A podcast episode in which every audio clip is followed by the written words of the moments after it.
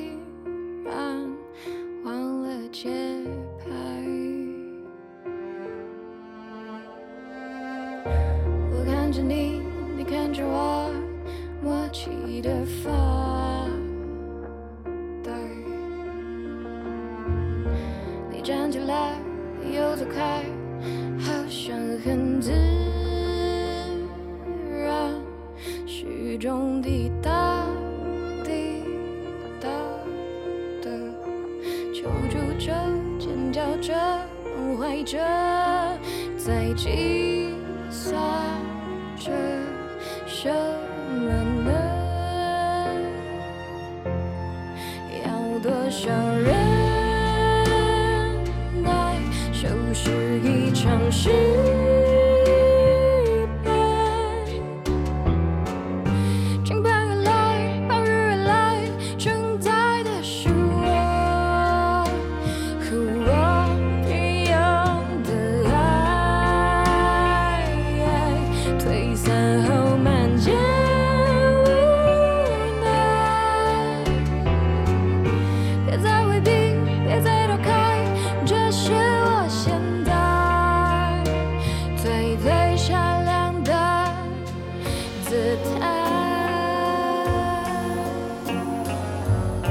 所以你看《热带雨》，我觉得整个电影的整个氛围、整个味道，其实不单单就是讲到这女人的故事，其实我觉得它也捕捉了我这几年下来对新加坡发展的嗯一些感官。嗯，我会觉得说，你看我捕捉的新加坡，嗯。它是灰灰，一直下着雨，然后很压缩，有点冰冰，有点嗯。压抑。哎，然后我感觉新加坡其实现在越来越缺乏温暖。嗯我觉得新加坡越来越冷漠。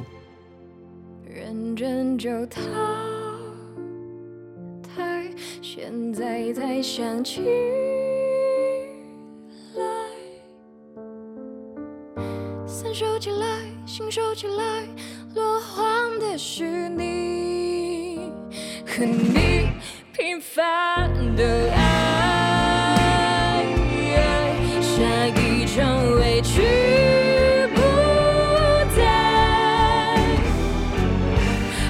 伤，还会期待，这是我现在大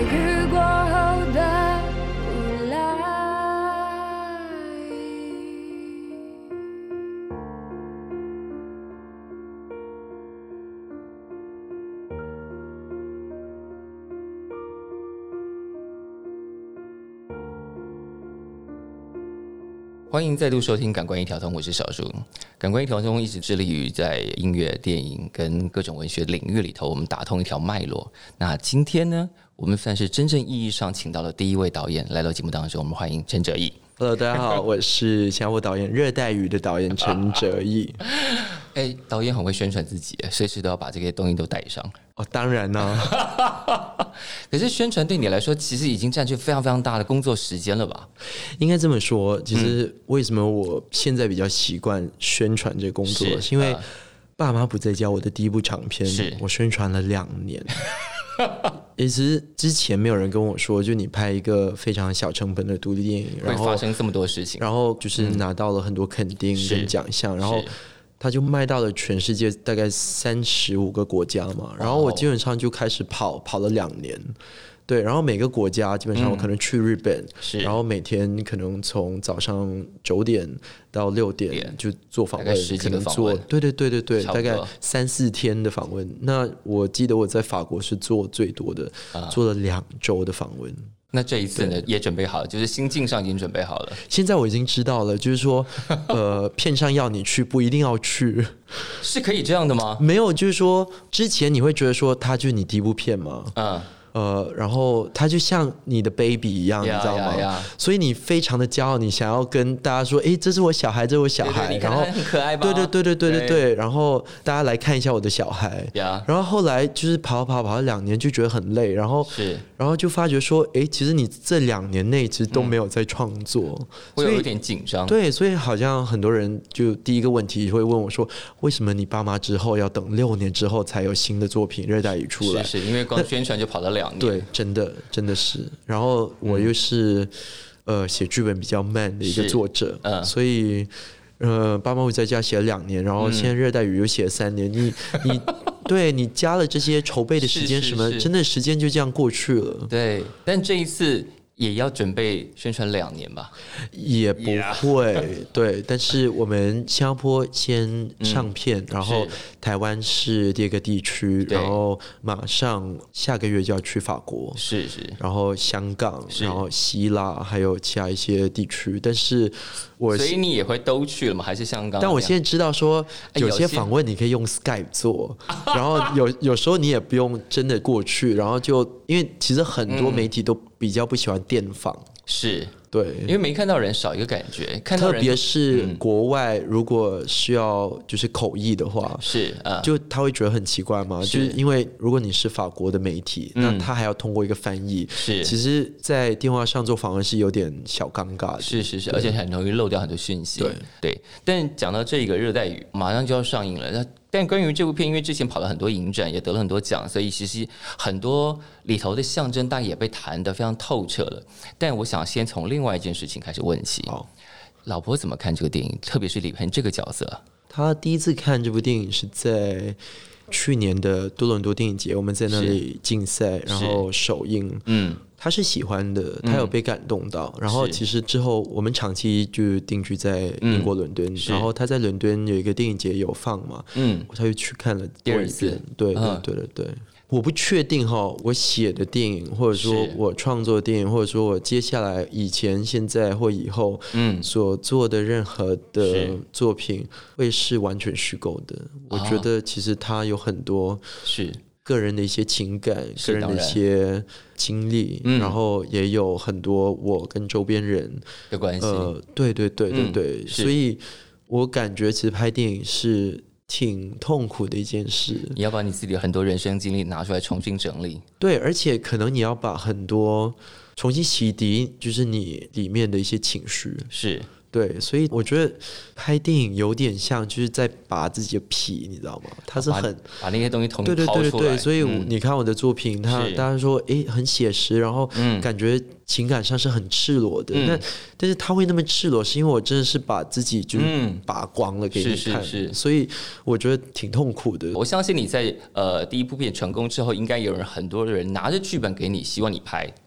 呃，是有的，就是是不管是在好莱坞啊，嗯。呃，英国、美国，然后还有就是华人地区，其实也有，但是你都暂时不选择做那件事情。不。是说不选择，但是嗯。如果没有 touch 到我，没有打动到我的，啊。不管是故事或人物或题材的话，嗯。我很难下手。呀就好像为什么热带雨花了那么多时间，三年的时间去写剧本，是因为我没有完全了解或理解这些人物他的背景、他的现在，然后他的期许，他到底要什么，然后。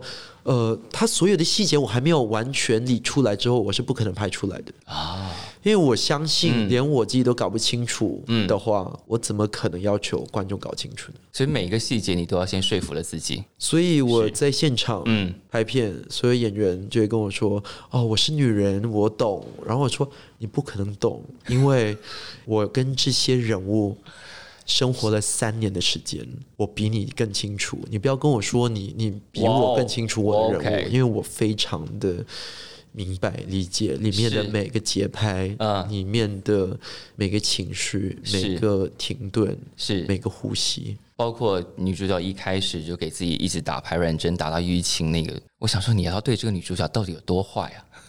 我就不坏，但是我记得我在现场，我有跟我周边就是我的导演组、我工作人员，然后我有跟所有的演员们有喊话，我就说，你知道这个片子里面有那么多的痛处，那么多的痛苦，嗯，你不可能要我一个人去承受这些痛苦，大家一 起啊。一一定要一起分享跟承担。那如果你没有 experience，你没有经历过这些痛的话，那这个电影就活不起来了。所以你要把那个痛如何散播到整个剧组，所以大家其实被我折磨的挺惨的，对。但他们也愿意跟你工作，因为会一次感受到那些生命的经验。对，虽然我一再而三的折腾他们，但是我也很疼惜他们，而且我很爱我的团队，我也很感激他们。是，对我真的觉得电影正是要集体大家贡献出来的一个东西。好，在热带雨里头啊还有一个呃，我相信可能台湾观众看的时候会那个冲击感可能会比东南亚其他观众要来更强烈一点，就是在那个老师跟学生坐在教室里头大拉拉吃着榴莲的那个场景。那当然，那个作为一个禁果的暗示是非常强烈的，但我们同时也没有想到说哇，我没有想到榴莲可以是禁果。其实我也没有想到榴莲可以是禁果，只是所以我就说，很多时候我创作剧本，很多我自己的生活经历，我自己的爱好，我自己。呃，累积下来的一些观察的事情，都会跑进电影里面。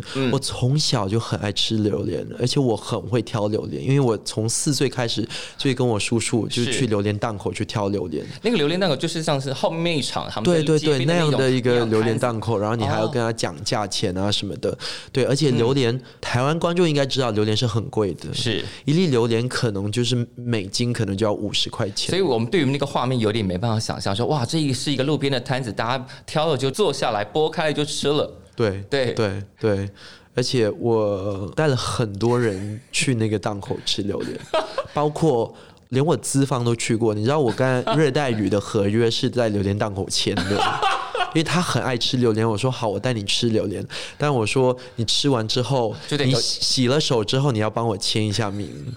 对，签了合约之后，大概一周之后，他就把钱打进来了。啊，所以那个地方现在已经变成景点了吧？呃，也没有，但是其实我们拍摄的那条街街其实是蛮蛮有名的，它很多榴莲档口，而且很多观光客都会跑去那里吃。啊，所以坦白说，它是著了名砍人的一个地方。但是我现在已经跟老板熟了，所以都会跟他，但观光客就肯定要被砍的。肯定是，我觉得 就可能会挑没有那么好的，但是还是给你同样那个价那钱。导演真的非常懂哎、不是说导演非常懂，但导演非常爱吃榴莲，而且现在新加坡刚好是榴莲的季节。而且其实大部分的榴莲都是马来西亚来的。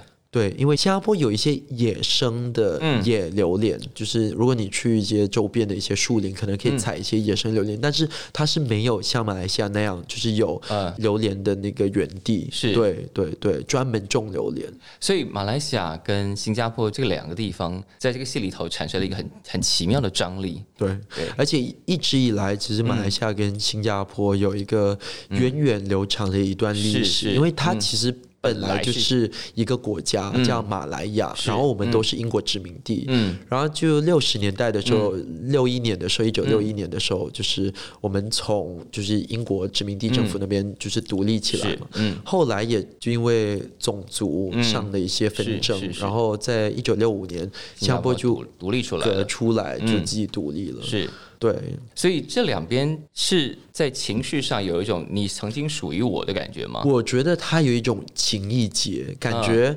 他又像就是表亲的那种关系但是他很爱对方，但是是。彼此又有一种竞争力，嗯。然后有一种矛盾跟摩擦，嗯。但是我觉得新加坡跟马来西亚的情谊节，它是，嗯永远不断的。因为你让女主角从马来西亚来，她的确也从马来西亚来，然后她在夫家照顾老公，还要照顾老公的公公，然后在那个环境里，她完全是个外人，然后在学校教中文，在学校她看起来也是个外人，对，对，但是呃，很多观众可能不知道，就是在新加坡，嗯。至少有一半的中文老师都来自马来西亚。嗯，所以其实我这个设定不是是说哦，我为了说，诶，我要找一个外来人，我就写这个东西。是是那他，我我知道他是个老师，我知道他是教中文，是然后新加坡为什么有一半的中文老师来自马来西亚？是因为新加坡，如果你看电影，你应该也知道，是新加坡其实现在中文的水平是很低的。就是非常洋化了。现在对，就是很多年前，大概十到二十年前，新加坡国立大学的中文系，嗯就是他每年可以招大概一百到一百五十名学生。嗯去年我去那边就是帮他们中文系做了一个演讲，嗯，他们去年收生，新加坡国立大学中文系好像只有十五名。那戏还开得成吗？就但是你不可能说好，我们新加坡就不要有中文系了。嗯。就是说，你想，就是新加坡如果每年大学中文系只出十五个个新加坡人，嗯。去念中文的话，是是是。那你肯定是需要中文老师的。是，嗯，对，所以会有很多是是是很多马来西亚的华人就会来新加坡哦教就是中文对，教中文。是是然后现在其实也有很多来自中国大陆。嗯，你对中文有特别的执念，对不对？你觉得华人一定要会讲中文？我觉得不是执念，而嗯是我觉得说，我觉得一个人一定要有根。嗯从我小时候其实就已经很西化了。嗯，坦白说，我自己的家庭的背景，是，我从小在家里跟爸爸妈妈，嗯，就是我们交谈都是用英文，然后我们订阅的报纸也是英文报，甚至我发简讯给我、嗯。我爸我妈妈，我爸完全不会看中文，哦。所以都是发英语。是。对，英文跟就是用英语沟通。那你的中文是从哪学来的？我是刚好就是在小学二年级的时候，就有一个很好的中文老师，嗯。然后我记得他每一堂课都会教我们一句成语，啊我就开始就是爱上了中文。所以就是我们在戏里头看到那个画面了。呃，也不是因为那个时候也太小了，我才八岁。对，但我真的是我觉得，就小时候有一个启蒙老师蛮重要的，嗯是对。但是我真的觉得说，就是身为一个华人，嗯。至少要懂得说华语。嗯，我觉得那个很重要，因为我们毕竟虽然新加坡的官方语言是英语嘛，不管是我们、呃法律文件啊，不管结婚证啊，都是用英文去写，英文去做很多文书的工作。但是我们毕竟不是英国人，我们也不是美国人，是。所以我觉得一个、一个国家或者一个族群，它如果没有根的话，嗯，断了根的一个族群，你一个国家展望未来，但是你完全不知道自己的过去，嗯，你是走得进未来吗？但是现在是不是我们到了一个时节，到了一个时代，是大家觉得好像经济发展，这个国家就能在地球上立足，那其他的都其次吧？呃，我觉得人与人之间的关系，嗯人与人之间一个族群的凝聚力，嗯都是因为嗯我们有一个相同的一个原始嘛。嗯嗯。对，但是讲到中文，讲到华语啊，讲到这些根，我觉得特别在台湾这几年，特别在这十年会碰到另外一个问题，我觉得蛮有趣。我们可以用一个在戏中出现的人名做代表，叫成龙。对，你大概知道这个名字在二十年前跟现在在台湾发生的意义有巨大的变化。我肯定是懂的。对，但是成龙其实那么多年来，至少是我小时候，嗯就是只要逢年过节，是贺岁档，我们都会看成我们龙的电影。小时候也是这样看的。对，然后我爸我妈也会，嗯嗯，对。反而现在其实，在新加坡，其实成龙的电影也没有那么卖座了。对就是，它的意义上转变非常大，所以你那时候电影出现一个呃，谁不喜欢成龙的时候，然后我想，诶，现在台湾人可能会有一点犹豫了。对。但是如果以许家乐喜欢练武术、喜欢武打的，嗯呃，我觉得他是成立的。是是是，但家乐演的这个角色伟伦，是不是有很多你自己的情感投射？我不确定有，嗯呃，但是我觉得他跟我很相似的地方就是我们敢爱敢恨，嗯，而且我觉得他有一种很特别、很纯的一种赤子之心。嗯这个是我觉得我在我身上感受到的，就是我我太太常常说我就是一个长不大的小孩了。然后那当时许家乐、许家里面的郭伟伦就有一点像一个长不大的小孩，但是当然这部电影结束的时候，他也慢慢长大了。对他的确有那个长不大的气氛，特别是在那一句他在雨中说“这是我第一次分手”的时候，大家有一种既心疼又好笑的感觉。但是大家都有一种就是共通 经历过的那种感觉，是 是就我们大家都第一次心碎的那个经历，我们都感觉得到。是是是，但这个戏里头，你对于这些演员的要求，就像刚刚开始讲，就是如果要痛，就整个剧组都要痛。那嘉乐在里头那个武术显然是来真的，而且你就扎扎实实的拍了一段，所以这个要求当时在要他演的时候，就已经知道他一定得做到。呃，其实很特别的是，我剧本的第一版、第二版，其实写的这个是游泳，对对对。对对。对，写的就是他，我知道他是一个运动员，那个是。是肯定的。嗯。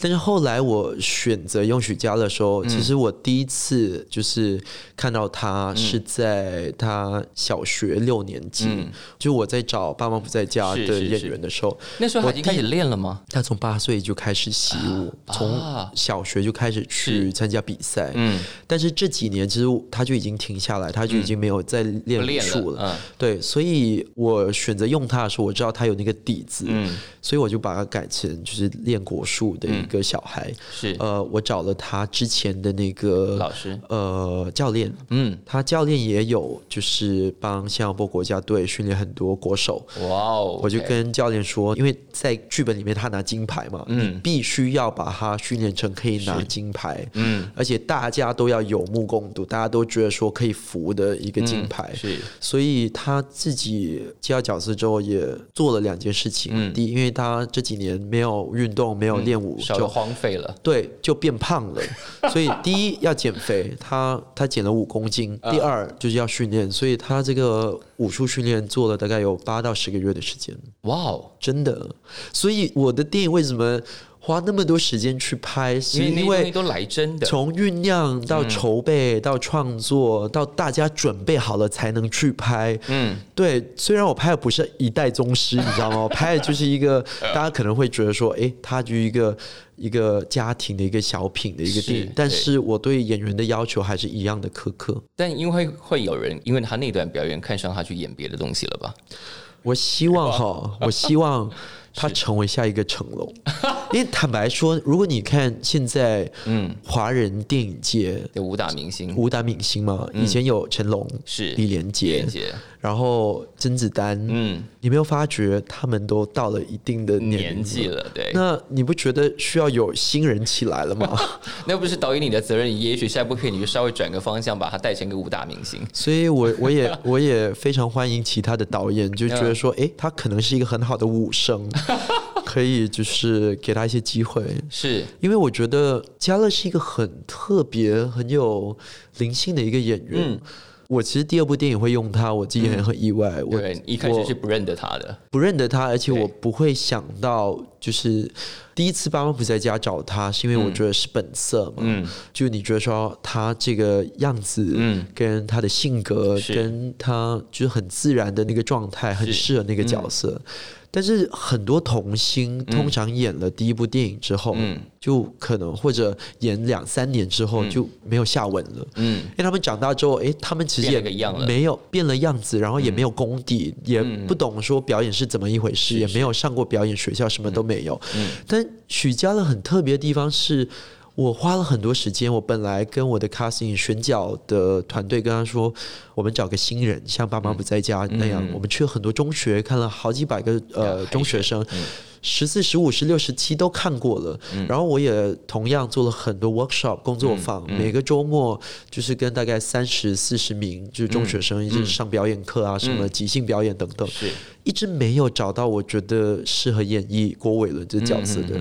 嗯后来这就是刷刷刷刷 Instagram，然后看到一个照片，也不知道是许家了，因为他长大了，然后也变也变帅了，对，然后呃，通过就跟我的制片啊，还有我的 casting 讨论之后，就想说，哎，原来这是许家，好，把他叫进来。哎但是他很快在那一个群里面就脱颖而出了。啊，真的，我觉得他是一个天生的演员，因为、因为他是一个很懒惰的演员，他是片场全场最懒惰的演员，就是说说他很常迟到是吧？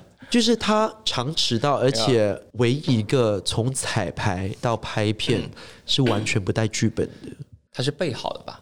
是因为他就是有天分啊。他只要就彩排一次的戏，可能一周前踩了这场戏，是他所有的对白就烙印在脑海里，他不会忘。他正在一个走向极好的演员的巅峰的路上。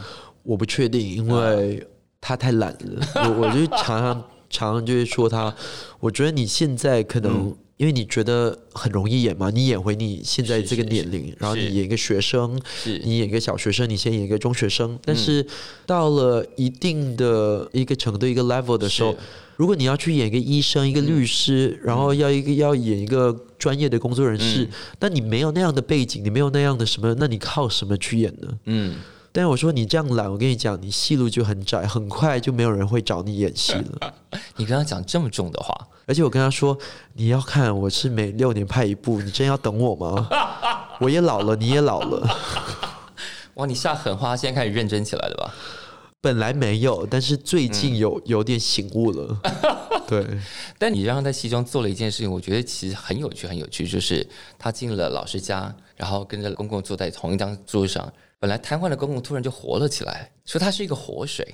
就是你看，呃，这个老师，嗯，就是他家里面一家三口，是。但是这个老公就常常早出晚归，是。其实她老公感觉就常常不在家，是是是，然后只剩下他们二人嘛。然后这个老爷爷这个公公完全是半瘫痪、中风，对，然后也有点动弹不得。是。然后家里是没有能量，而且没有没有生气的。对对对，但是，所以我为什么一开始我就有这样的一个设定，说，嗯，就是进入到这个家庭的这个男学生，一定是很爱动，嗯。很多 energy，Yeah。然后他会注入一些生气，嗯，所以为什么他必须是一个运动员？那本来可能就是游泳队啊然后后来现在就是呃，就是武术，嗯。对。所以我觉得一个完全不能动，然后心里面最大的欲望就是可以动，因为他都然后在看武打片、对，然后对，所以我就想说，他们就是我其实自己很喜欢那个镜头。嗯，我在写的时候，我是。我是有我自己的想法，我希望说可以拍到我要的感觉。呀、但拍的时候其实是有真的有打动到我的，是，而且他还对。纠正了他一个一个，对，就是我觉得有一种传承的味道，啊。而且有一种嗯，人与人之间就是不用言语，但是又有一种很深刻而且很温暖的一种交流。是是。但那个状况里头，因为你现在长居在伦敦，对，其实你也常常不在家，呃，但你有现在也有老婆跟小孩了，对对，经常 对。所以对于老婆跟小孩就是哇，这个爸爸也常常不在，你现在怎么处理这个情绪？所以其实我觉得，我只要有在家里，嗯，我对自己其实有很多很基本的要求，就是说，做菜吗？对，就是说 我只要在家，我就是所有的菜都会由我买，然后每天的饭都是由我煮。其实我们很少在外头吃饭，是。每两周可能就一次，可能周末的一个中饭。嗯。但是每天我都会要求自己做饭，而且其实我常往外跑，不管是是做宣传或拍片的话，我最担心的就是我老婆小孩吃什么。嗯因为我知道，因为我老婆比较第一，她会觉得做饭很麻烦；第二，她可能厨艺也没有我好。不是可能是绝对。我跟你说，你怎么知道一个人会不会做饭？你看他切菜就知道了。是一个人切菜的样子，你就大概知道这个人就有多少功力。对，但你看我老婆切菜，就是你看她的萝卜啊，她的什么都非常不均匀，然后是又切左边又切右边的那种切法，你就知道的，对，完全没有刀工、没有刀法的，你就大概知道说他做饭就没有一种天分。可是你们是交往的时候，一开始就是你在做饭的吗？我们认识的时候，我记得为什么我们现在会定居在伦敦，是因为我们都是在英国伦敦的留学生。嗯。然后那个时候我念的是电影学校，我们电影学校很小，嗯。每个部门每个系就八个学生，所以八个导演、八个剪接师、哦八个制片，嗯。所以我们学校是没有宿舍的。嗯。然后我老婆念的那个硕士班，她念的是经济学，嗯，她念的是伦敦政经学生，他们是有宿舍。的。那个时候我刚刚到伦敦，然后还没有找到地方住，我就打给我一个比较要好的一个小学同学，跟他说：“哎、我没地方住。”他就说：“好，你可以住我的那个宿舍房间，但是嗯我是跟另外一个中国的室友一起住，嗯然后一个房间，然后、嗯但你可以睡地板。”所以我是睡了大概两个月，就是睡一个睡袋，就铺一下地板就睡了。然后那个时候蹭两个月啊，对撑了两个月，对然后那个时候就是在宿舍里面有一个共用厨房，嗯，然后我就想说，好，那我就免费在你们这里住两个月嘛，我要就贡献一点东西给大家，我就每天帮他们做饭，嗯对。然后有一天我在厨房里面我就做饭嘛，然后我们在吃饭的时候，我就会留意到这个女生，然后这个女生。一看就不会做饭，你知道她在吃什么吗？她就拿一锅水，然后煮西兰花，然后煮白米饭，就西兰花连酱油也没有加，什么都没有，西兰花配白米饭，我就看他很可怜。然后隔天我就问一个朋友嘛，是就是刚好我那个朋友的女朋友，嗯那个时候女朋友是是我太太，那个时候还不是我太太，对对这个女生的室友，就是他们啊 share 一个房间，嗯，我就说你要不要请她跟我们吃饭？我觉得呀她也他太可怜。吃的太可怜了。对，所以从那天起，我就开始帮她做饭。可是那个时候你已经做的很好了，我从很小就很爱做饭。我从大概小学的时候，我第一次做饭是十岁的时候。哇哦！对，所以这个其实是你的另外一项专长了吧？所以我觉得总有一天我会拍一个跟饮食男女，对美食有关的，或者跟食物有关的一个电影。对，这个是真的在心里头搁着有在想的事情。我不确定，因为李安导演拍的太好了，所以我不确定怎么拍。你怎么拍，可能也拍不过《饮食男女》。对他开场的那个 montage，嗯，太棒了，真的。对，好，就是你的厨艺这么早就启蒙，然后什么东西启蒙你走进电影这个世界的？我从小学的时候就比较喜欢看比较另类一点的电影，嗯那时候看什么啊？就是我会看很多，嗯，呃，在中国乡下农村拍的一些文艺片。我那个时候看的时候，我还不知道是哪一个导演，然后是什么演员，是是但里面每一部电影都是同一个演员。我是十七岁的时候才知道，原来那个导演叫张艺谋，那个那个女女演员叫巩巩俐。对，因为小时候，因为我是新加坡，就是城市长大的嘛，是是。新加坡完全没有就是那样的那种大土地啊，是是是。然后也没有田园，也没有农地，是对，所以我看到。黄土地那一些，对，红高粱，然后大红灯笼高高挂挂，对，嗯。秋菊打官是司。其实那个时候我小学的时候是看不懂的，但是啊就就很爱看。对，虽然我跟耐着树性子看那个电影，呃，就觉得这个演员很美，对，然后就、我觉得，因为从小在城市长大，嗯。所以很向往那种空间感。啊，对对对对对，你看到那种哇一览无遗的那种感觉，对，所以我觉得说，他真的是在潜意识下慢慢嗯。就是进入到我的灵魂跟身体里面的。是然后从我从就是张艺谋的片子嘛，然后后来就变成李安早期的推手啊、饮食男女啊、嗯。喜宴，然后后来就开始看呃侯孝贤、呃杨德昌的片子，是，对。然后这些人把你带往了你要去念电影相关的路上，对，所以可能就是虽然在新加坡长大，嗯。然后从小在家庭是受英文教育，然后跟爸妈就是只有讲英语，但是我感觉其实我比很多华人导演还更华人。是。虽然其实小时候，其实我跟很多就是不管是呃中港台的小孩子，就是看的不管是电视或电影都蛮类似的，就嗯。周星驰的喜剧啊是是，成龙的一些动作片啊，不然就是大家是共同的记忆了。哦，Arnold Schwarzenegger、是。Bruce Willis 啊，对对对。因为我爸就喜欢看这种，对。但是很奇怪，就在周末，然后收视率最低的时候，他们会播一些文艺片，对，然后我就会傻傻的就盯着看就盯着看。对。那爸爸喜欢你这两部电影吗？我爸，我爸其实比较不会，呃，不表达情感，没有，应该说我爸比较不会看电影。你你看，我爸到现在还是很喜欢看成龙的动作片。啊哈，所以我记得去年嗯。就是新加坡过年的时候，然后我刚好有一个 DVD 嘛，然后我就放进去看，因为我还没看过，我还没看过黑豹 Black 嗯 Panther，、yeah 然后我爸看了之后就很爽，他说，然后就他就转头跟我说，你为什么不要拍这样的电影呢？老爸喜欢看这样的电影，你应该学习拍这样的电影。你怎么回他？然后我也没有理他，我也没有回他。但我觉得他可能看懂，就是我电影某些层次、嗯层面上的东西，是是但是是我不确定他会完全看得懂吗？他也许看甚至我我也不确定我老妈是完全看得懂吗？虽然我其实在我很年轻就去念电影学院，嗯。十七岁的时候就去考电影学院，是。然后我在念电影学院的时候，我就会教育我妈，我爸就他就不让我去教育他，我他可能看五分钟就不想看，但我会放王家卫的片子给我妈看，啊。会放蔡明亮片子给她看，嗯。然后我会放就是很多这些文艺片、法国文艺片给我妈看，是是是然后我妈就也看不懂，但是说嗯好像比较不同，对，但还还挺好看的，所以我我妈可能。就是以程度方面，肯定是我我我爸爸来的来的好一点好一点，但我不确定他完全看得懂。但爸爸是直接就不看了，就放弃，他就是去看他但是我我的首映他还是会来，新加坡是首映他还是会，他还是会很骄傲，但是嗯其实他也可能不知道为什么会得奖，他可能也不知道说，诶为什么会有这样的口碑，他可能是是完全不明白的。但总之，儿子成绩这么好，他应该是还是开心的吧？但我觉得他心底子还是希望我有一天拍一个漫飞、一个 Marvel 的东西。谁知道呢？对不对？也许十年后你还真的接了呢。